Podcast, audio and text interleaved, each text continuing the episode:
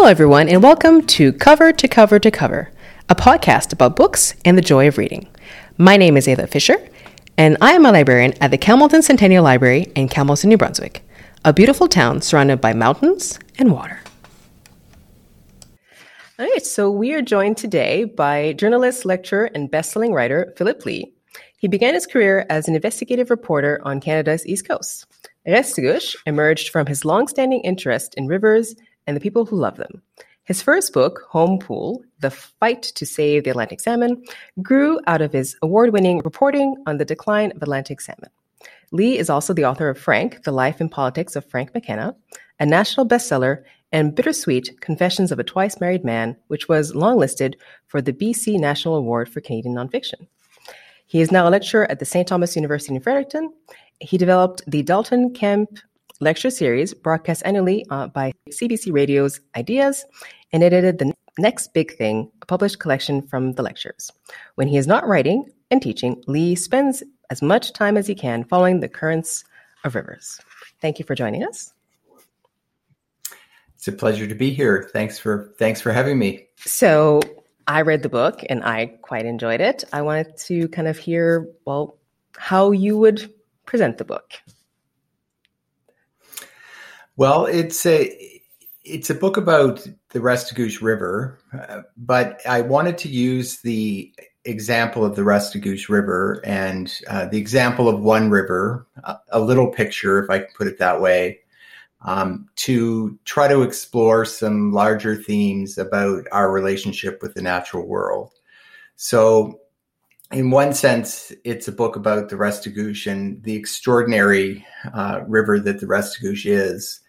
And uh, uh, at the same time, I think it's a book that that writing about the Restigouche allowed me to explore these larger themes that I think are important at this yes. time um, about how we relate to the natural world. Yes, that that makes sense. It's uh, when we're when we're inside, confined, it allows us to think more about what's out there and what we don't have access to currently. Yeah, I, I do think that that. Uh, you know what's happened in the last year is is is causing us to reflect it more even more than than we did uh, at the time that I wrote the book. I mean, there there are certainly pressing environmental issues related to the changing climate um, and the disappearance of wild spaces and and so on that that were there. But I think that the last year has caused us to it it's really caused us to focus even more on our relationship with with nature, with the land, with food supply and everything else, you know, and, and our relationship yes. with each other, yes, right? Yeah. Would you be surprised to know that uh, this book is in fact one of our, well, I would not say maybe our most borrowed, but it is among our top borrowed of this year. Uh, most recently, uh, my my boss returned. Well, he came into the library on a I think a weekend, and someone had returned it to the bookshop. He said, "This is the best book I've ever read." Does that surprise you? Well, I'm glad to hear it, and and that's really encouraging, and I'm glad to hear that, and especially from from your region where people are intimately connected with this river, and and one of the challenges, uh, you know, doing journalism in my life has been, you know, we drop in and do stories, and they sound plausible to people who don't know anything about the subject matter, but for people that are intimately connected with the subject matter, they're like, well, it's not really like that. And I do think that, you know, when you hear from people that are from your region and are and are connected, have long, deep connections to the river that react that way, it's really gratifying. The other thing that I think has been interesting that I've the feedback that I've gotten from people that live along the river and have roots along the river the book has prompted them to start telling me some of their stories of their families and their connection to the river. And i i that's interesting and i and i appreciate that because the book isn't comprehensive in that it doesn't tell every river story but it if it prompts other people to think about their connection with the river and their family's connection with the river um, I, that's really gratifying. So i'm glad to hear that. Good. Excellent so, what would you say was the most enjoyable part about researching and writing this book? well, I think two things. Uh, one was the the trip itself. So it to create a, a, narrative structure for the book, I traveled from the old portage routes in the headwaters of the river down to the the head of tide. That's right. And I did that in three sections, uh, three stages through one season, and they were very different trips. But I it was enormously enjoyable to to be able to do that. Um, the kind of wild uh, upper reaches mm-hmm. on the Little Main Restigouche, going through the old portage routes, and then the big middle section that I had done, you know, a number of times in the past, and then. Right. I, I traveled on the lower part of the river down to Tide Head by myself, and some of that lower reaches of the river I hadn't really explored as much um, and I, I really enjoyed that. So there was that aspect of the the research, and the other part was really just meeting so many interesting people and making what I think are lifelong friends in the course of the project. So I met people that helped me a lot with the research and that and some people that i traveled um, spent some time on the river with and um, had some unforgettable experiences so i think it's the connection with a reconnection with the river yes. and then also the, the people that I met along the way. It's good. I, I certainly can say that from my point of view, I've lived here about eight years and I've never actually gone down it myself for shame, for shame. but mm. reading it made me want to try to do it. Um, my boyfriend and I, we have two dogs, and I'm like, yep, we're gonna get them some uh, some some face safety vests. We're gonna borrow those canoes. We're gonna do it. So your your book definitely inspired me.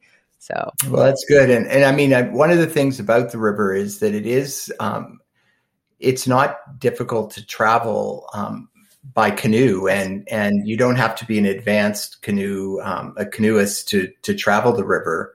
And it really is um, it the scenery and the um, landscapes as you travel down are are just absolutely exquisite and and they change and depending on what part of the river you're you're on and I've um, and, and, the tributaries of, of the river are, are, are amazingly beautiful as well. The Patapedia, I that was really the first um, part of the Restigouche watershed that I spent a lot of time on was the Patapedia tributary, and and then we've also spent a lot of time on the Kedgwick, and they're they're all beautiful and uh, in their own way. Yeah.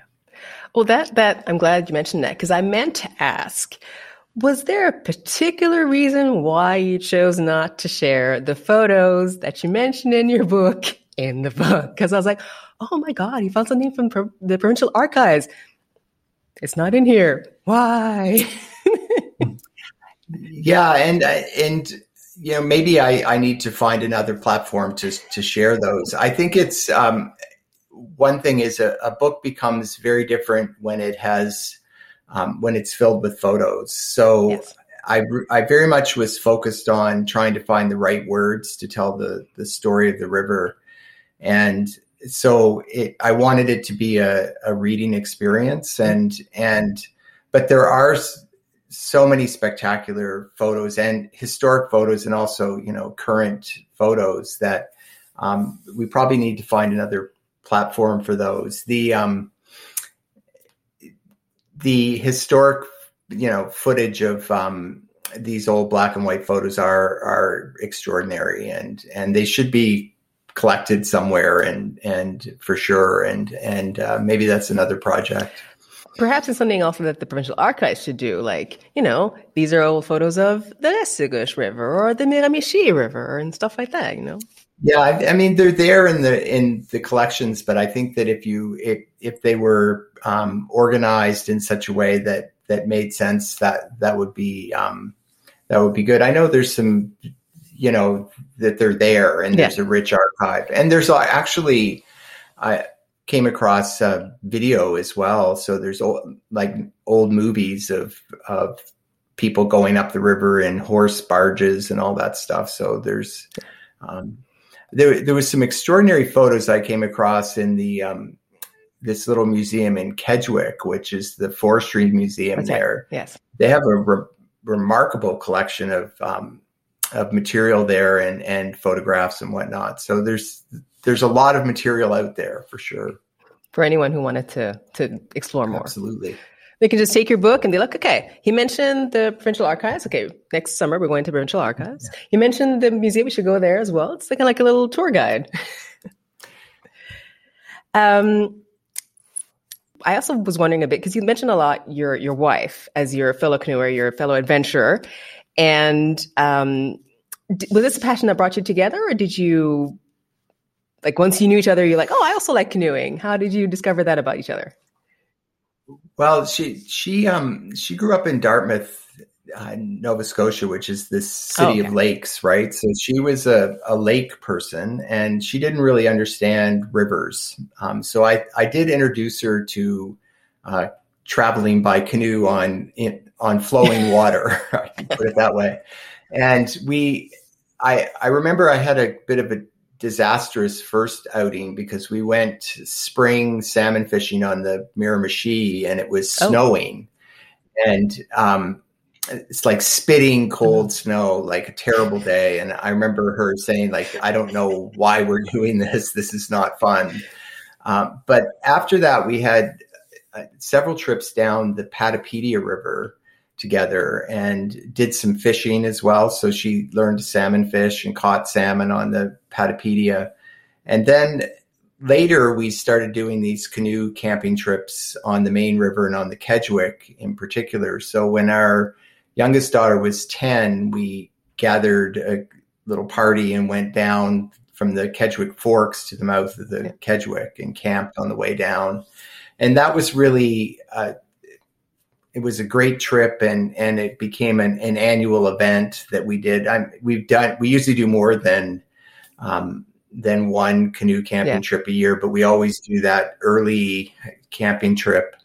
And so it, it evolved over the years. She's a, a very good uh, canoeist now, and and um, and she loves it. But we, I also realized that there that fishing trips and canoeing trips are different things. So, um, and I've gotten so that I uh, love the floating and camping as much as I ever did love the the um, salmon fishing right. trips, which I still do, but they're it's a different thing, and it's a yeah. It's it's more of a gone fishing, you know, from uh, Bing Crosby, and uh, you know, there's a sign outside the door, and you're just you know hat done, you're you're just yeah, back. The, well, it's it's you're more on a you're more on a mission to when you're going on these salmon fishing trips to you know you have a certain amount of time and yeah. you're out there um, and you're spending most of your time thinking about fish and the float trips are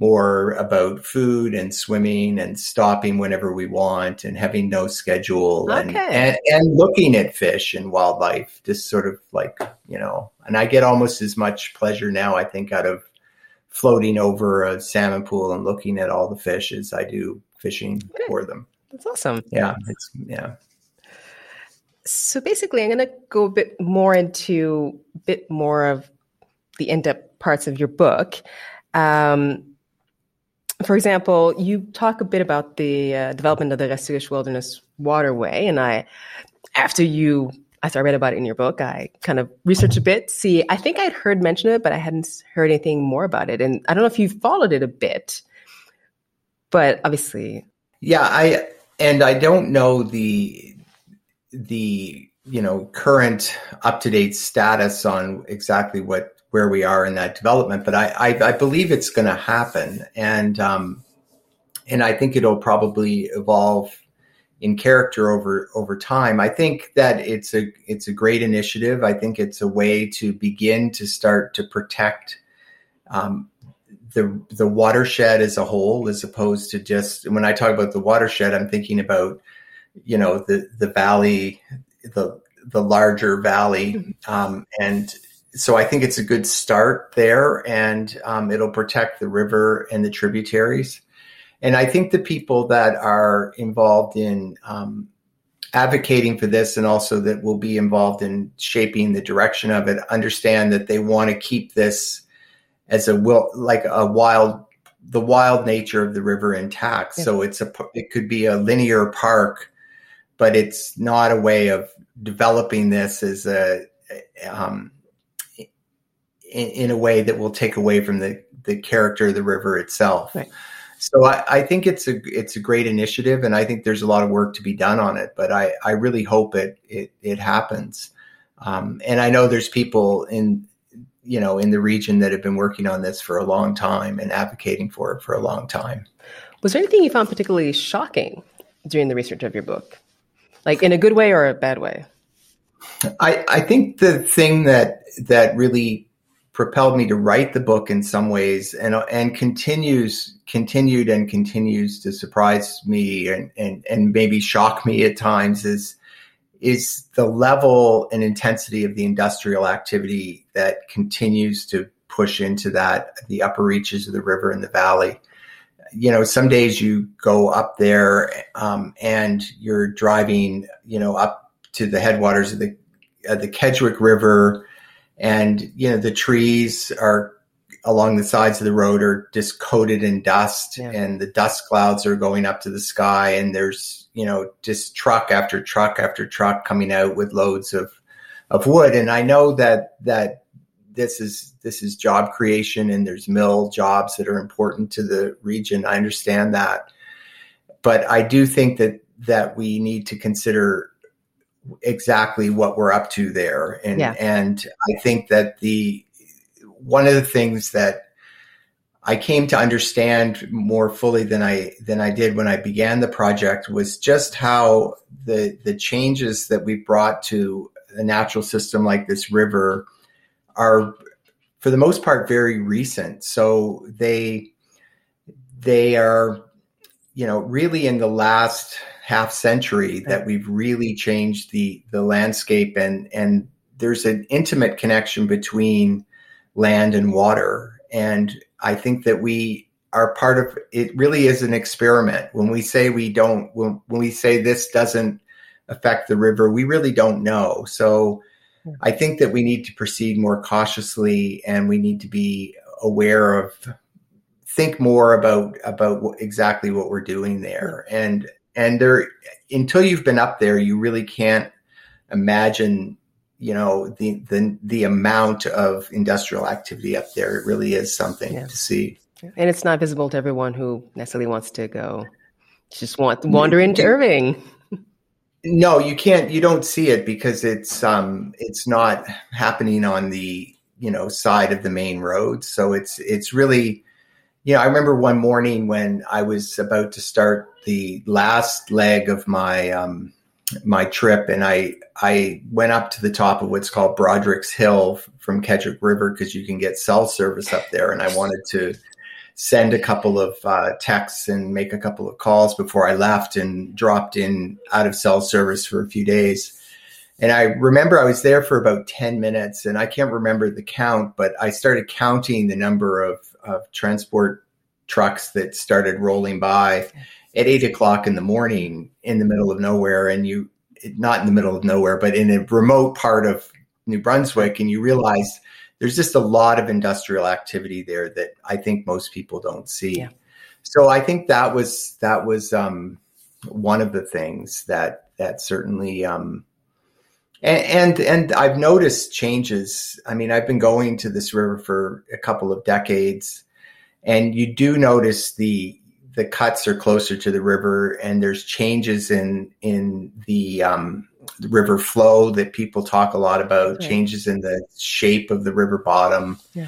So it we are and and certainly changes in the climate too. Yes, right? exactly periods of, of drought more intense than we've seen before. yeah. Yeah. Periods of, of, intense rain, periods of long periods of drought, not kind of the steady flow of, of rain that you we've seen in the past.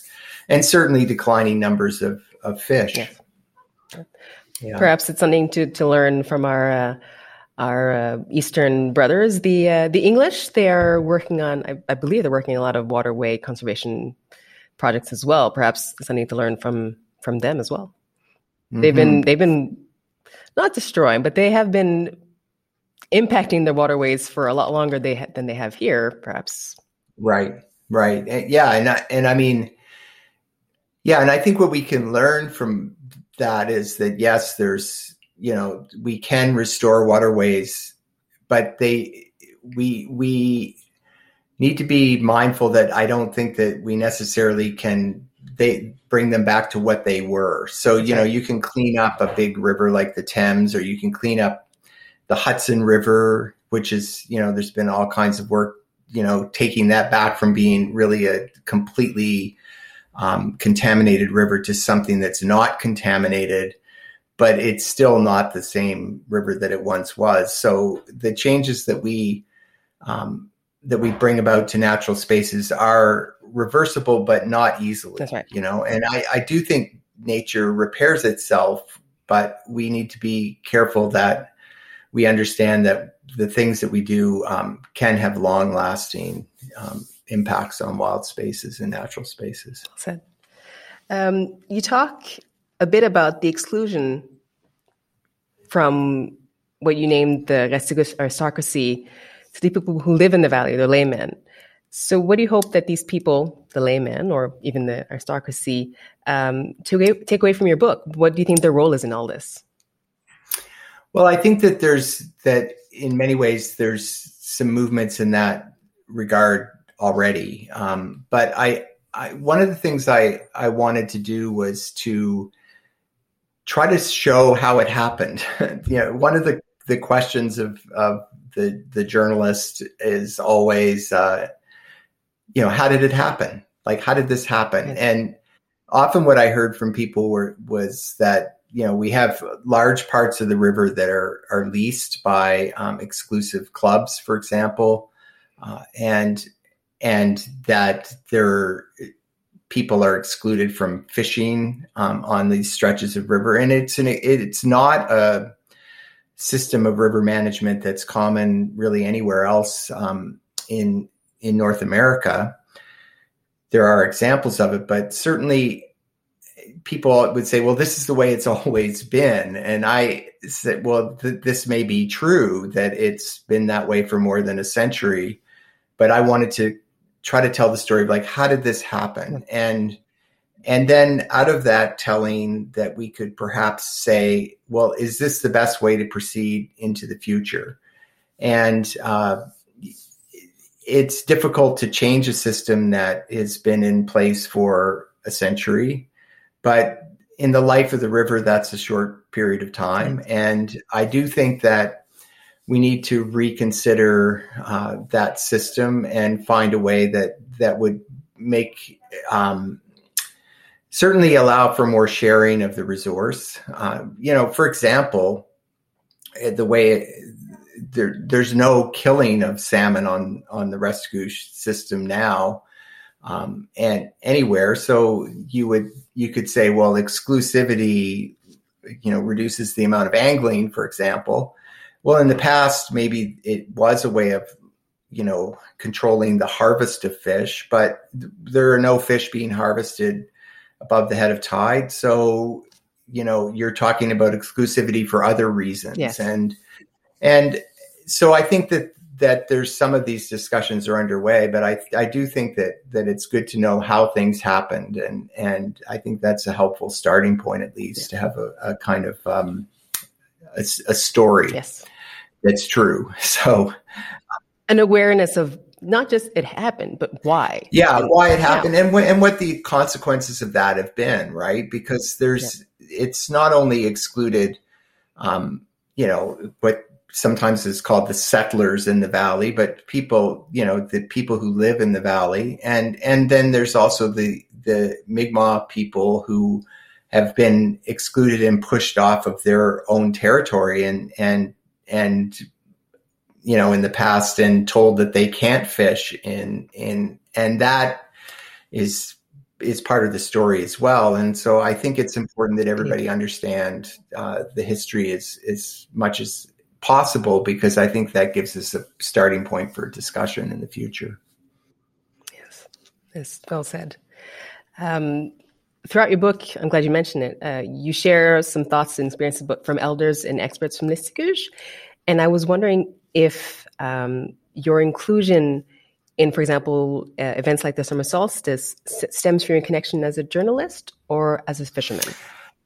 well, I, I I don't have a a um, you know any kind of special connection there. I, I you know in the sense in the sense that um, I'm in a position to tell their story because I think that people of Listuguj have lots of artists and writers and and elders and and people that are doing a good job of telling their story and and and it's happening in, on all kinds of um, levels now, and and I think that's great. And what I wanted to do was to be able to include their story in a way that was um, as true as I could tell it, and to do it in a way where I wasn't trying to be a person in any way speaking for them. They mm-hmm. because I think that they are doing a good job of that and can do that. So but their story is absolutely critical to understanding the story of, of the river. And I wanted to tell to include that in the best way that I could. And it was a, it was challenging to to find a way to do that um, that that felt authentic and true to me and and true to the narrative of the book. So I in any success I had in that regard, I'm I'm um, you know, I'm grateful for that. I I do think that um, it's been a story that has been not told to the extent that that it should be, and I think no. that we need to make sure that that story is included um, and central, really, to our understanding of of the river as we uh, go forward and make plans for the future. So, yeah, yeah.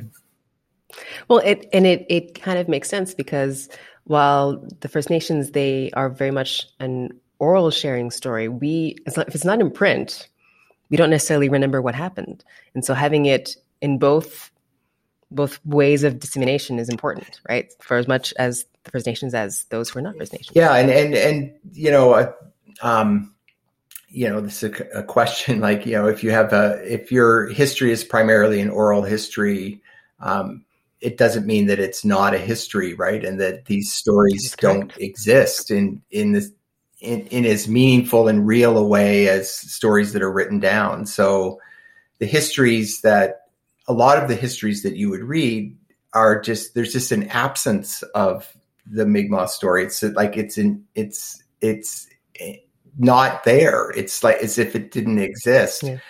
And that's a, a, a huge omission. And so I think that that's being corrected and there's a lot of work yet to be done. And I think that, you know, I wanted to make a small contribution to that. And I felt like I couldn't tell the story in any authentic way without trying to, to bring some, me- some measure of that to the story. But I think there's a lot more to be done and there's a lot more um, that will be done. Um, that yeah. that's a community that I have a lot of admiration for um, that community, and there's a lot of talented people there that are going to tell their story and and on into the future. Yes, I agree. Um, so basically, did you think that you're going to work on any other stories like this for any of the rivers in in New Brunswick, like the Miramichi River or the St. John River? Is that in your plans? Or I I don't know. I you, when you finish a book, you're generally like thinking like I, will never do another book. It's too, you know, it's too much. Uh, it's too hard. I, I do think that uh, I, I certainly will write more about the rivers of New Brunswick. No question. I'm not sure what form that'll take. I, I have some things I want to say about certainly about the St. John River uh, and the dams in particular. I've got uh, yeah. it's one of my uh, certainly something that I'm passionate about. I'd like to see uh, us start talking about dam removal on the St. John River. I think that the dams have been a catastrophe for the river. And uh, we have an opportunity now, I think, to start talking about dam removal instead of dam rebuilding or refurbishment. Mm-hmm. And so I, have got some things to say about that.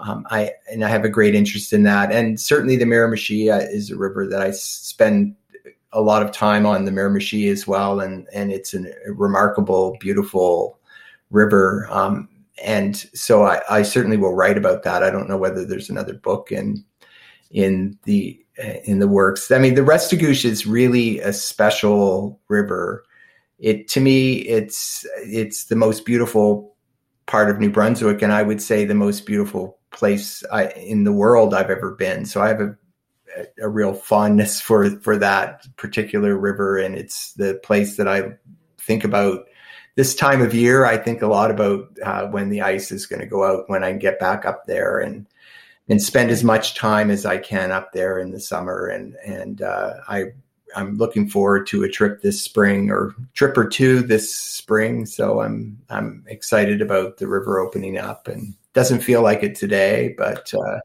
no, coldest day of the year. Indeed, indeed. Well, thank you very much. I appreciate you talking with us. Um, hopefully, there'll be no flooding in your house this year. Knock on wood. Yeah, we always. it, it was. I read a story saying uh, that there was they were forecasting possible flooding, and you, and I kind of laughed at that and said that you uh, you never know it whether the flood is coming till several days before, so it's always unpredictable. So um, the river has a mind of its own, and it will do what the river does. But we're we're ready for it here. We're uh, we're veterans of the St. John River floods now, and uh, but yeah, we'll hope for a dry spring. Carry yeah. on. Carry it's on. been a pleasure talking to you. Thank you so much. Thank you.